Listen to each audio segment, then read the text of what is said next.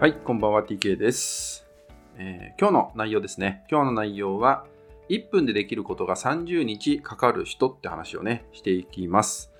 まあ、結構ですね、多いんですね、こういう方がね。まあ僕もご相談乗ったりとかしてる中で、あの、なかなかね、やることが進まない、できないとかね、時間がかかっちゃうとか、やること多すぎて、もう頭がいっぱいなんだみたいなね、そういうお話、とてもね、多いんですね、聞くことが。で、えーよくね、話を聞いていくと、え、これって、1分で終わるんじゃないかなとかね、えー10秒で終わることだよねとかっていうのをすごく感じるんだけど、でもまだ終わんないとか、まだ時間かかっちゃうっていうのも、まあ、そういうことを言う方もとても多いっていうことなんで、じゃあこれが何が起きているのか、その人の中で何が起きているのかっていうのをね、えー今日はお伝えしようかなって思うんですけど、まず大きく分けるとですね、大きくね、そう、なかなかその1分でできることが、まあ、それこそ30日、えー人によっては3ヶ月とかかかってしまう人がいる。なぜなのかってことなんですけど、大きく2つです。まず1つはですね、まあ承認欲求っていうのが絡んでる可能性が非常に高いんですね。承認欲求っていうのが絡んでること。まあ、どういうことかっていうと、そもそもが忙しい自分でいたいっていうのがどっかであるんですよ。心の奥底のとこで、えー実はね、そういうのがあってですね。そう。そうすると、目的がずれちゃうんですね。目的が。例えば、じゃあビジネスをやっていて、えー結果を出したい。そのために、これとこれとこれとこれとこれをやるみたいなね、ある時に、じゃあこれをやっていくっていうことが、まあ本当はね、目的になりますよね。で、目的っていうのはもっと先にある結果を出すためといった目的なんだけど、承認欲求っていうのが絡んできちゃうと、ずれちゃうんですね。目的そのものがずれてしまう。どういうことかっていうとですね、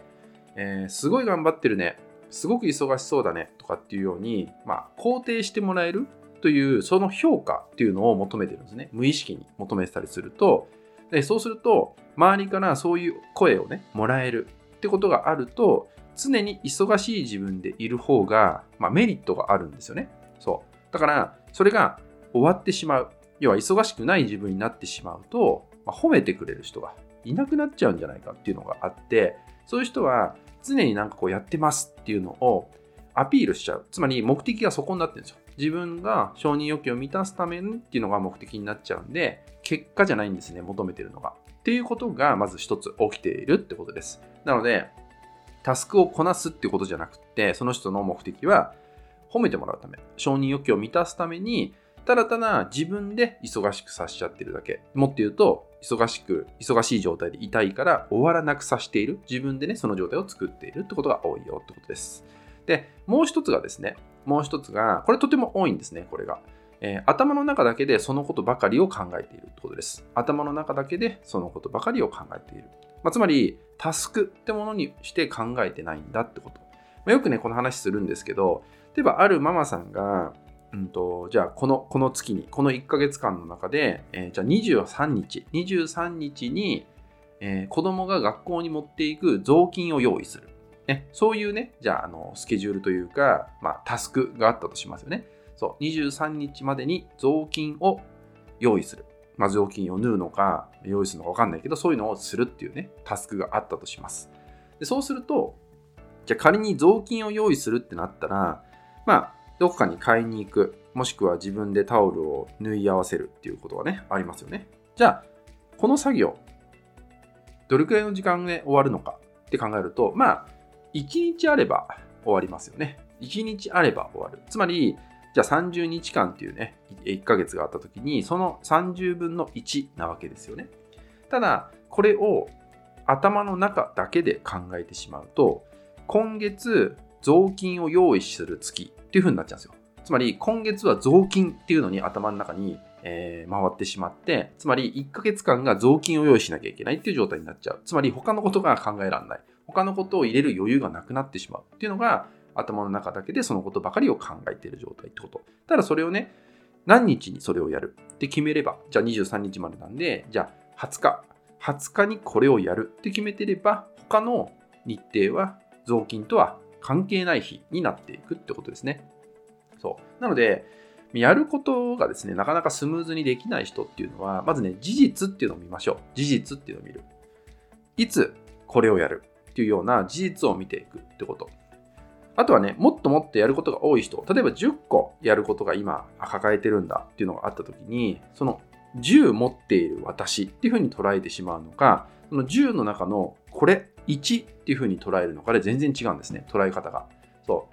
う。10ある中のこの1つをやるってなると、頭の中で私いっぱい抱えているよね。これもやんなきゃ、あれもやんなきゃみたいな状態で、なんか自分で自分の頭の中を忙しくしている状態みたいなのが起きちゃうんですよ。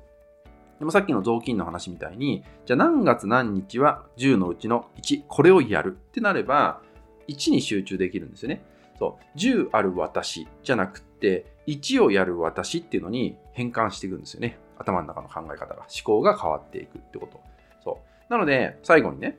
じゃあその状態を作るための、まあ、めちゃめちゃおすすめな方法っていうのをご紹介していきます。まあ、これは当たり前っちゃ当たり前なんですけど、やるとわかるよっていうことになるんで、まあ、体感してほしいかなって思うんですけど、その対策。